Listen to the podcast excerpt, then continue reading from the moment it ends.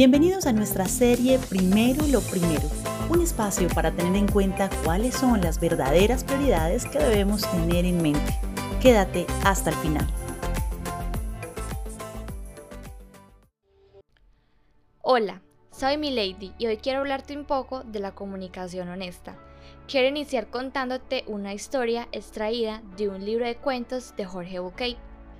Estaba una señora sentada sola en la mesa de un restaurante y tras leer la carta decidió pedir una apetitosa sopa en la que se había fijado.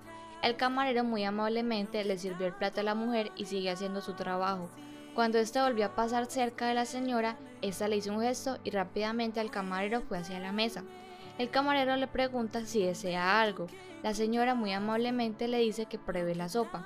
El camarero sorprendido reaccionó con amabilidad preguntando a la señora si la sopa no estaba rica o quizás estaba fría. La señora se negó y pidió varias veces al camarero que la probase. Tras pensarlo un poco más, en cuestión de segundos, el camarero imaginó que posiblemente el problema era que la sopa estaría algo fría y no dudó en decírselo a la mujer, en parte disculpándose y en parte preguntando. La señora se disculpa y pide amablemente nuevamente que, por favor pruebe la sopa. Finalmente, ante la petición tan rotunda de la señora, el camarero accedió a probar la sopa. Se sentó por un momento junto a ella en la mesa y alcanzó el plato de sopa. Al ir a coger una cuchara, echó la vista a un lado y al otro de la mesa, pero no había cucharas.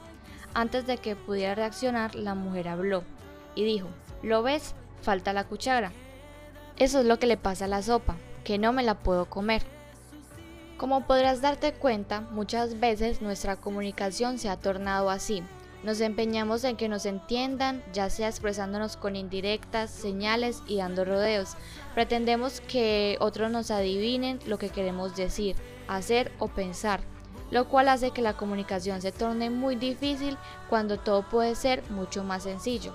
Las demás personas no son iguales que nosotros, ni están en nuestra mente. Muchas veces no entienden el por qué actuamos de determinada manera, por muy aparente que así sea. Por eso no debemos exigirles ni reclamar su comprensión cuando nosotros no hemos sido capaces de explicar de una manera clara el mensaje.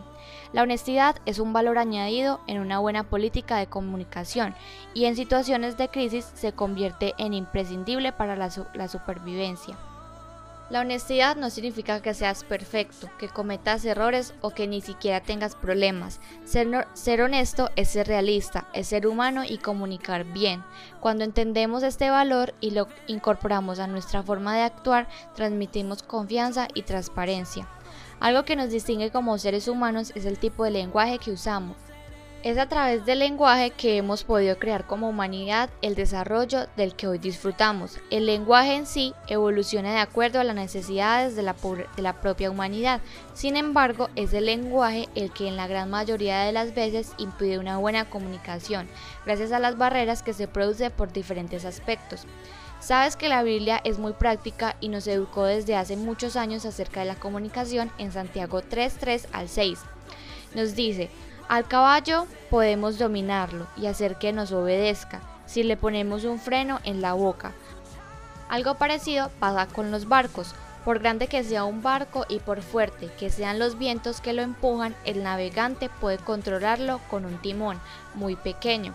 Y lo mismo pasa con nuestra lengua. Es una de las partes más pequeñas de nuestro cuerpo, pero es capaz de hacer grandes cosas. Es una llama pequeña que puede incendiar todo un bosque. La invitación hoy es a considerar varios elementos de la comunicación que nos ayudarán a ser más sensibles, trabajar en la asertividad por medio del tono de voz, el ritmo del habla, pero también otros aspectos como el lenguaje corporal para desarrollar cierta inteligencia comunicativa. Pedro nos hace esta invitación. En fin, todos ustedes deben vivir en armonía y amarse unos a otros. Pónganse de acuerdo en todo para permanecer unidos sean buenos y humildes.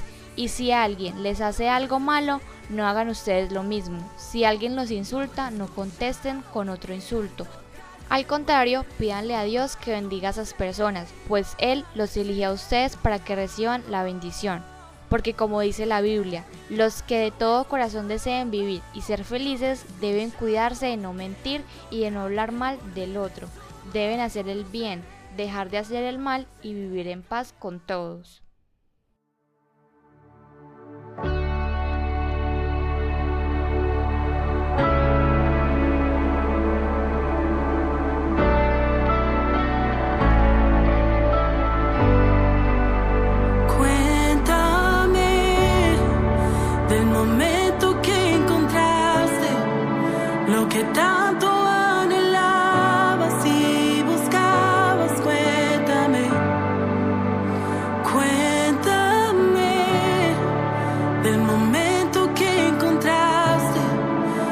que tal